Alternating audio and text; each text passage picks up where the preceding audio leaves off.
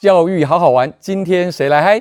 欢迎收看《嗨教育》，我是节目主持人江志刚老师。今天我们邀请的来宾是台大社会科学院院长王洪仁王院长，我们来欢迎王院长。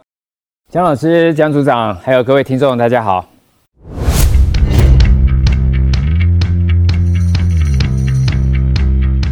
我们今天呢，其实要特别要聊到的是社会科学院非常非常独特的一些创新的教育哈。今天也算是一个呃自然跟社会科学的对谈哈。记得印象里面高中的时候哈，我们常常讲说社会组的哈是被自然淘汰，那可是我们自然组呢是被社会摒弃的，这一直在深刻在我的心里面。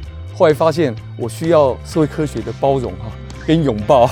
所以其实一直对于社会科学呢，希望能够持续浸淫在其中哈，要跟今天的呃王洪仁黄院长呢多多来学习一下。可是社会科学看起来，同学们这几年来，呃，念社会科学的倾向跟他们的意愿越来越高了。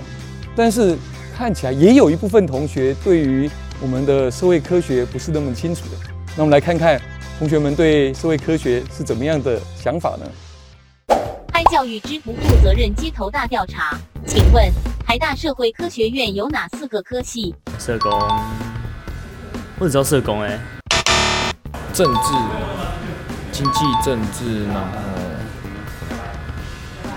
另外两个好像就没什么印象了。社会社工，然后应该经济也算吧，应该是这些吧。社会系对，社工算吗？也算，呃，还有经济学，嗯，社会科学院，社会。历历史吗？讲的广义上也没错，哎，社工系、社会学系。社科院的同学平常都在做什么？都去一一八吃饭吧。只想到吃。呃，搞学运吧。刻板印象。听说政治系的课都蛮混的，这是政治系的同学说的哦。先托他人，请问社科院毕业后可以从事哪些职业？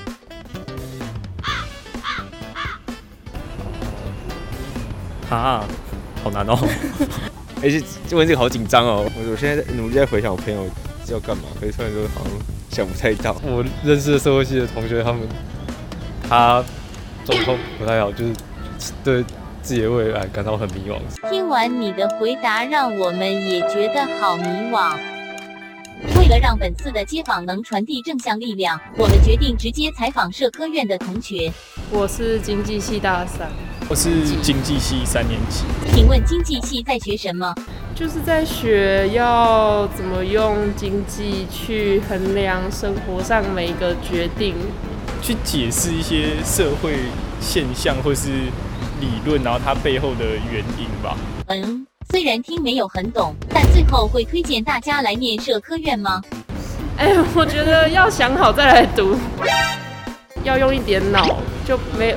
就是没有把握的话，就不要来读。没有把握的话，就不要来读。这是一个挑战了。以上就是本次的街访，记得把脑袋准备好再来念社科院哦。哎，我喜欢这个，嗯，把脑袋准备好，还要把热情准备好。啊，热情跟脑袋这个是一起一并的，所以看起来从人的出发，跟社会跟生活。啊，到一零八是不是还是一一八，还是去哪里吃饭去是最重要的一件事情？应该是说我们社科院的师生呢，支撑起一一八项的经济。哎，这个说法我喜欢。哎，其实我们在社科学院是在前身的时候是在徐州路医学院跟社科学院跟法学院一直。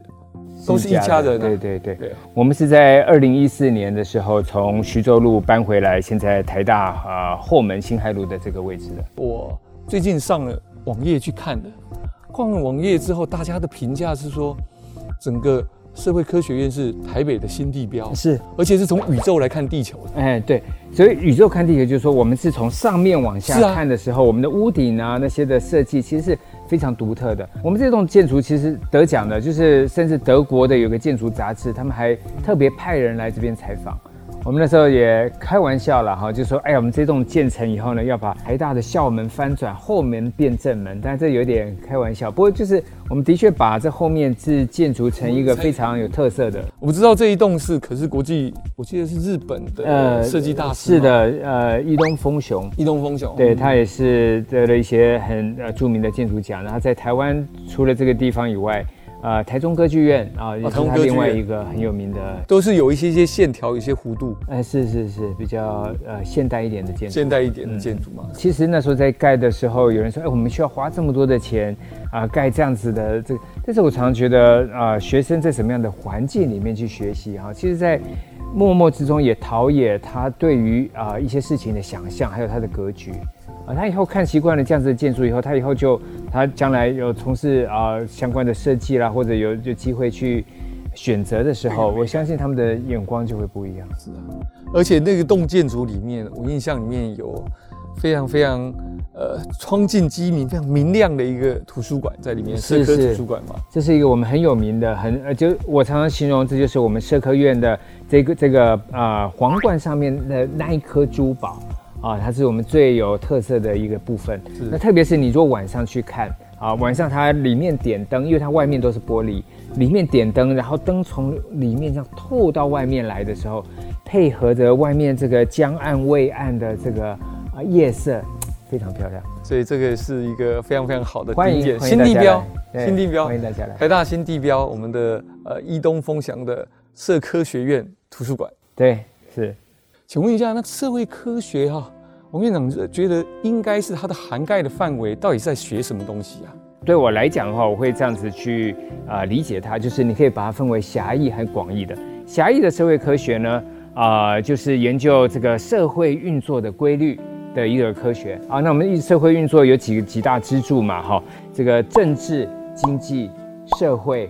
法律啊，这其实都算这个呃社会科学的这个四大支柱，就是研究这个社会怎么去运作的这个科学。但是社会的运作呢，其实牵涉到就是人与人之间的互动，人与人之间的关系。再把它稍微广一点来讲，凡是牵涉到人和人之间的关系，人和人之间的互动的这些科学的话。也可以算是社会科学一部分，所以刚刚啊我会讲到说广义的话啊包含了啊什么语言啦、心理学啦啊，甚至历史啦、人类学，其在广义的这个定义之下，它也都是社会科学的一部分。结论就是呢，社会科学它其实兼具了自然科学以及文学的特性。但我这样讲，可能啊大家会觉得，哎呀，这好像饼画的太大。但是我来分析一下哈，自然科学是什么呢？自然科学它就是研究我们这个自然世界和这个物质世界之间的这个规律嘛。啊，我们这个啊万有引力啦、重力啦，哈，这东西啊由什么东西来组成的？这些自然的规律是可以被观察到的。好，所以我这边有两个关键点，一个是被客观的观察到的自然界的规律，所以客观和规律。那在社会科学里面呢，我刚刚也提到，它很大一部分就是研究这个社会运作的规律。所以，同样的，我们都是在尝试的，在我们的生活当中啊，去归纳出一些规律出来。好，这是我们跟自然科学很像的地方。那包括我们现在很多的研究方法，也都是采用自然科学他们所发展出来的很多啊数理啊、统计的这些方法来做研究。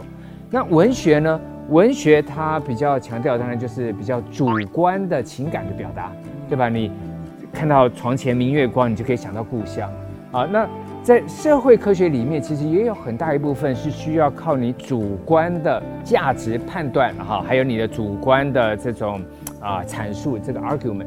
因为在社会科学里面，一个好玩的地方就是说，其实没有什么很多很多的议题上面没有所谓正确的答案。嗯，没有正确的答案。对，完全就是看你怎么样去论述你要的东西是什么，你的价值观在哪里。所以这就需要文学上面的技巧了。整体来讲，在社会科学刚才特别提到，没有标准答案嘛。所以，跟社会整个背景的发展里面，它里面会的这个偏移，是不是会有些挪移的一个现象出来？没有错，这也其实就是社会科学好玩的地方。它没有标准答案，而且它的答案呢，会随着时间而改变，会随着你的文化、你的社会制度啊、你的社会的组成的演变，甚至这个呃国际形势的改变，而跟着这个改变啊。譬如说，我们以前呃常讲的一个议题，这个大政府还是小政府？啊，你到底是要一个政府它 cover 你所有的社会的福利、社会保险大有为的政府，哎，大有为政府，然后希望什么事情都不要管，全都帮我准备好的。对，然后在各行各业都有政府的力量去去控制、去啊做管制啊。我们是要这样子大的政府，还是要这种小的啊无为而治？你只要建立好基本的制度，然后让市场去发挥它的作用。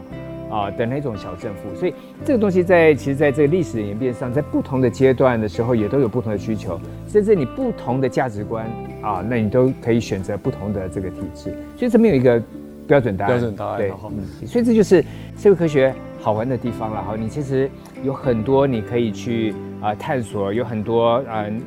你想得到，别人不一定想到，哎，那你就可以有自己你自己的一个呃立论的这个基础的一个地方。现在我们提到非常非常多的所谓的大学的社会责任，是从这样子的观点来讲，社会科学的领域里面如何在这个部分提到更深入的投入，或者是支撑起整个社会的进展。社会科学它是有很强的在地性的。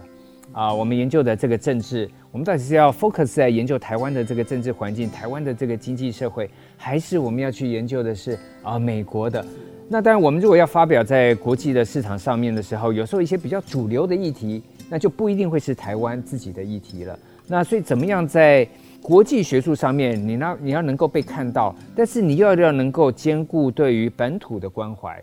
啊，这个就不容易了。以我们台大社科院的老师的啊，我们现在的整体的方向来讲，哈，我们是非常鼓励，也非常希望，而且事实上也都做出来，就是以台湾的经验、台湾的 data、台湾的 issue 去发表在国际市场上面，啊，让国际市场看到我们台湾的不仅是学术能量，而且是台湾的一些独特的经济、政治、社会的这些议题。那到底谁是最适合来念社会科学的呢？王院长要不要给我们建议一下？啊，所有的人都适合啊，就像刚刚前面的同学讲的哈，有脑，我想大家都有脑。然后，当然，你如果要我再讲一个话，我觉得要有热情，对，你要对这个社会有热情，对于社会现在发生的一些现象啊，你会感到有兴趣，你想要了解为什么啊，你要了解怎么样把人的这个社会啊改善的更好，怎么样改善人与人之间的关系，群体和群体关系，国家与国家之间关系，你对我们的生活周遭的这些事物有热情的。都欢迎来念社会科学系。那我们今天呢，跟王老师谈到这里，更重要的事情是，以前都是我们在考学生啊，今天我们要来考考王院长那请院长跟我们一起来玩快问快答喽。好，我们来玩玩看。请问院长大学得过几次书卷奖？两次，应该是两次。从以前到现在的行政经历，请问院长最喜欢大家怎么称呼您？A. 王院长，B. 王主任，C. 王老师，D. 红仁兄。嗯，红仁兄。请问院长觉得一一八哪间餐厅最好吃？大理水饺。请问亚当史密斯没做过以下哪个工作？A. 伦理学教授，B. 大学校长，C. 经济学之父，D. 国父。国父。请问目前全球币值最低的货币是以下哪一个国家？A. 委内瑞拉，B. 伊朗，C. 越南。我我猜委内瑞拉。身为留美经济学博士，请问院长和师母谁掌管家中财政大权？当然是他喽，因为他也是经济学博士。没有资金上限，请问您会选择 all in 投资哪一张股票？呃，台积电。一个聚会要让您连干三杯，请问您会选择以下哪一种饮料？A. 美式黑咖啡，B. 柠檬气泡水，C. 高级红酒。高级红酒。请问院长听到以下哪一句话最生气？A. 念社会科学不知道要干嘛？B. 你们经济学家不切实际？C. 台湾就是被你们搞垮的。C. 一位经济系和一位社会系的教授掉入水里，请问以经济学的角度，院长觉得应该优先救谁？呃，快点，快点，快点，快点！经济，经济，经济学家，因为他可能是我朋友。学生在面对学习的过程当中，其实社会科学院近年来的课程的改革上面，持续的给予了相当相当多的一些改革哈。走向所谓的跨域专长的一个一个方向在走。现在其实，在社会科学的这个学习上面，哈，我们可以说是充满了机会。当然，另外一个方面讲，就是充满了这个挑战。现在的社会的许多的行业啊，包括我们社会科学，他们都要求有一些啊，这个叫跨领域的学习，跨领域的知识。跨领域的这个技能，那这个东西在社会科学院里面，我觉得是特别的重要的啊。譬如说以经济学来讲的话，啊，现在的这个经济的学生懂得不仅是经济学的知识，诶，你可能也要懂一些 programming 这些资讯的这能力。其实换个角度来讲，学资讯的人啊，学其他啊这个行业这个专长的人，他们也需要具备一些经济学的知识。好，所以我们就说这是一个机会啊，这当然这也是一种挑战。那在我们的社科院里面呢，啊，我们事实上就已经帮同学啊，在这个未来的这样子的跨领域的学习上面做了很多的啊新的课程的设计，还有制度的改革。最近我们看的台大毕业的同学上面的毕业证书哈，那我们其实越来越明白了，快要正面写不满，要写到背面去了。因为制度上面我们可以看到，呃，双辅系、学分学程、教育学程或者些跨域的专长，全部都会正面表列在上面去了。那同学们的学习呢，可以反映在整个学习的成果的成毕业证书上面了。所以我们可以看到整个。跨域专长的领呃学习的过程当中，在社科学院其实下了非常非常深的功夫啊。我们也期待王院长给我们这么进一步的，好好给我们提点一下。哎，是谢谢主持人给我这个机会啊。那我们社科院是呃在好几年前，在我前任的这个呃苏院长的时代就已经开始规划。那我们啊到了我这时候。继续的规划，然后持续的这个推动，好，所以这是我们一一连串的很多人的努力的这个成果。那接下来呢，我就用呃之前我在系上啊在院里面跟同学做的几张简报啊，来向大家说明一下我们社科院在跨域专长上面啊的一些做法。首先呢，我们就是希希望了解到底跨域专长在我们好多不同的这种学习模式里面，它的定位到底在哪里？哈，其中就包括我们现在其实有双主修，有辅系。啊，那也有学分学程，那甚至我们还有这个教育学程的这些呃选修的这个方式。那我们现在再多了一个跨域专长，那么它有几个很重要的差异，在于说它是很灵活的，可以去选修的。啊，怎么说呢？其他的这些啊制度呢，大概都要求你是事前去申请，而且常常你可能要跟很多人去竞争，你要成绩好，某个系成绩好的同学才能够被入选。但是跨域专场不一样，我们的跨域专场，我们是非常鼓励大家，我们不设。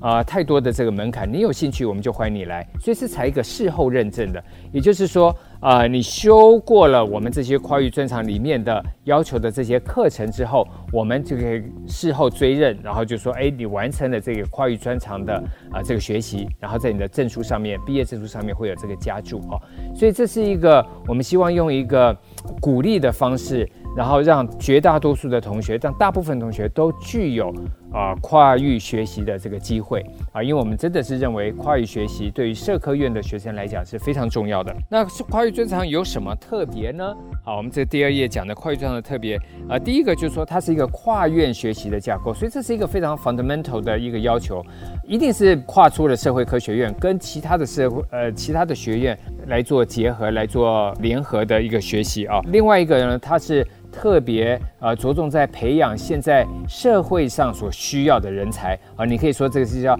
他的就业能力啦，或者实务的这个能力，培养一个新形态的人才。那另外一个它比较有特色的是，它有一个总整课程啊，我们叫做 Capstone。那这个课程呢，就是希望让同学们把他们所学习的这种跨域的这些知识呢，有一个实践知识的机会。好，你要去完成一个小小的一个 project。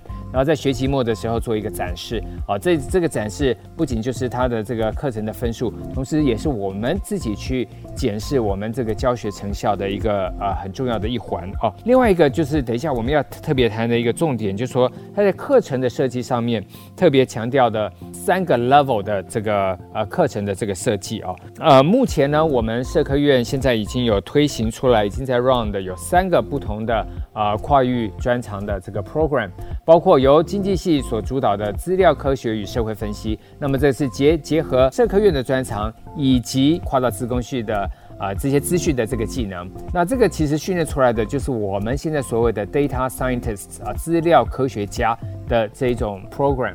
那另外第二个呢，是我们新闻所的叫呃数位与新闻创作啊，那么就是结合我们的新闻所，还有同样也是资工系的这个呃数位的这个能力、资讯的能力。啊，所以经营这个多媒体啦，啊，或者是把这些数位科技导入到传统的新闻传播啊行业上面，就是我们这个 program 的一个特点。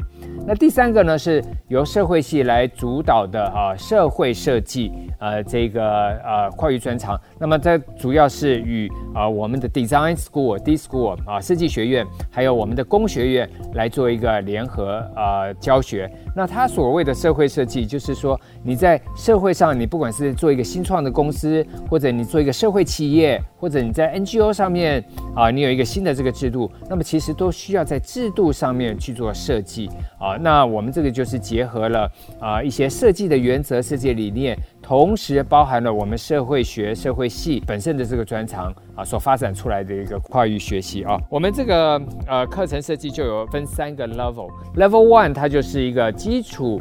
能力的这个培养，还有一个兴趣的探索，它要求的就是一个啊非常基本的思考的能力、写作表达的能力，还有在我们社会科学院强调的伦理道德思辨的能力，还有媒体与资讯的这个能力。这些基本能力具备之后，好还要具备有我们这个四大专业当中的至少两个导论的这个课程。那这样子的话，就是也给学生一个啊探索自己兴趣的能力。那我们的 Level Two 的课程就是我们。啊，核心专业的这个课程了，以我这边所列出来，这只是一个范例了哈。这核心专业可以好多不同的定义。我们这边定义的一种方式，就是以既有的系所为基础，既有的系所的专长。为定义的一个核心专业能力。当然，我们在配合不同的跨域专长的时候，我们的核心也有可以去去做改变。我们这边列出来的这个四个核心的另外一个很重要的目的，我们是以我们原站在我们原来的专业的基础上，再往外跨出去。好，所以这是我们的第二个 level，这个呃建立专业核心。那我们的 level three 就是我们要跨到其他的学院那边去了。那这个蓝图当中就是给大家看到，就是说啊，我们搭配不同学院的课程，那么希望同学呢啊学习的这些课程之后，可以有机的组合成一种新形态的，而且是被这个社会啊所需要的一个专业能力啊，把这些课程把它组合在一起。也有助于就是避免很多呃以前发生过就是迷失在所谓这个自助餐式的诸多的选择当中哈，有时候选择太多了，结果你挑出来的啊这些菜色呢，哎可能都还缺少一些很重要的这个营养素哈。那我们这边等于说是帮大家组合好组合好一些套餐。好，那最后一张呃这张呢就是向大家啊给大家看一下哈，如果大家依照我们刚才的各个。啊，跨域专长修习完他们所列出来这些课程之后，不管你来自哪一个学系或者是哪一个学院，啊，你的毕业证书上面呢都可以有加注你的这个跨域专长。像这张它所展示的就是啊，说啊也完成了资料科学与社会分析跨域专长。我们希望借由这个方式，不仅凸显出来我们对于这个跨域学习的重视，同时呢，也是给未来的雇主，让我们的学生能够在众多的这个应征者当中啊脱颖而出。非常欢迎大家来到我们社会科学院来一起编辑你的毕业证书。可以看到我们刚才提到的跨域专长，那整个跨域专长是一个新创的一个呃，对于学程上面的一个修习。我们的社会科学院也针对一些课程上面的呃课程教学的创新，也进一步的有一些发展哈。就我们知道，呃，统计学在社会科学院里面是一个必修的课程。那经过进一步的去呃磨合重整之后，呃，就我了解，统计学在社会科学院完全是耳目一新的。也想听听王院长给我们来说明一下。是的。这个其实我们在呃统统计学上做的一个制度上的变革哈，其实都是从我们刚刚前面提到的跨域的学习这个角度所来的。所以我常常觉得说，你只要开了一个头，其实后面有很多事情啊可以做，必须做，而且是值得做的哈。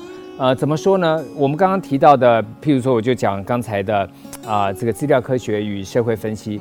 啊，它里面要求的一些这个统计学的这个背景，但是我们现在之前了啊，之前的这个统计学呢，都是啊分割在每个系所他去上课。啊，经济学有他自己的统计课，政治社会社工，每一个老师呃每一个系所他上的这个重点不一样，进度快慢不一样，但是这就造成这个未来的同学他们在修我们的跨域专长的时候，遇到一个问题，哎，不同的背景的人都去修同一个跨域专长的时候，哎，老师突然觉得说，哎，你们的这个统计的背景怎么都不一样？那他他要怎么，他就不容易呃这个教下去哈，因为你如果学习的比较少一点的话呢，那你可能就跟不上啊其他同学进度，那其实就间接的这个 discourage 这样子的同学他来修这个跨域专长，那我们觉得这样子是很可惜的，所以我们这边做的一件事情呢，就是把统计学的这个教学啊，等于说是把它一致化哦。我们首先当然就是最基础呃最基本的就是跨系你的统计的这个课程的学分数要一样。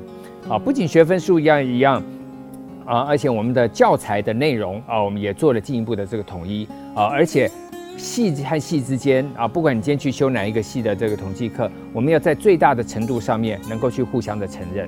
好，那我们希望做到这一点之后呢，将来你在你不管你将来要走哪一条路啊，你是要去修这个跨域专长，还是你要修啊，就是经济系的。啊，它传统的课程的安排都不会让你造成说，哎，我在衔接在课程上面程度上面的衔接的问题。那这也可以解决这个老师的教学上面的问题哈。就是我刚刚也提到，如果学生的程度不一样，他也许要花一些时间，先把大家的程度拉在一起，他才能往下教啊。但是经过了我们这样子设计之后呢，那啊，我们就希望让这个教学可以啊更有效率。啊，那所以这个应该是对于学生和对于老师来讲都是双赢的。那我这边强调就是说，这个完全都是在我们有一个比较大的架构、大的 vision 之下，也就是我们要做一个跨域的学习，甚至将来我们要做做到这个啊，以这个大一、大二不分系为一个长远的愿景啊，这样子的情况之下，我们来啊做出来的这些事。我们整个节目当中，可以从王院长的口中听到有许多社会科学院为学生们准备好的课程。希望他们来这边学得一身武艺，可以报效国家。那想问一下王院长，你对于这些学生有什么样子的建议，来让他们有机会进入我们社会科学院的怀抱啊？好，嗯，如果是对于现在的大学生，哈，特别是我们社科院的学生的话，那我会建议，呃，同学们要多利用我们台大丰富的学习的这个资源，特别是我们非常灵活的各种学制、跨域专长啦。啊，辅系双双学位的这些设计，扩充大家的这个知识的的领域。那如果是还没有进来台大的高中生的话，我希望你们都来社科院看一看。啊，我们社科院的学生组成非常多样，啊，有来自于自然组的学生，也有很多来自于社会组的学生。你不管你来自哪里，一定能够在社呃社会科学院里面找到一个适合你的地方。充满了有乐趣的社会科学院，向大家来招手。不管怎么样，只要有兴趣的来台大走一遭，到哪个学院，我们现在都有跨域专长的学习，可以让大家能够延伸你的学习、你的深度、你的广度。节目也走到了尾声，我们今天非常非常感谢社会科学院王洪仁王院长给我们讲了这么多社会科学院的点点滴滴，谢谢王院长，谢谢谢谢主持人。